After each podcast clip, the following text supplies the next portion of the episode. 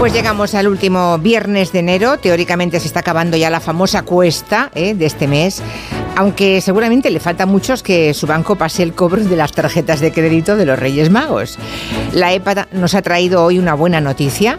Durante 2023 se crearon en España 783.000 empleos. Es otro récord que se apunta el mercado de trabajo en nuestro país.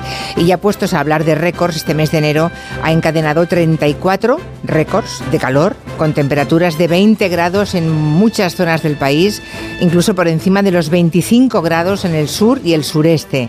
Vamos, en Murcia han llegado a 28 grados.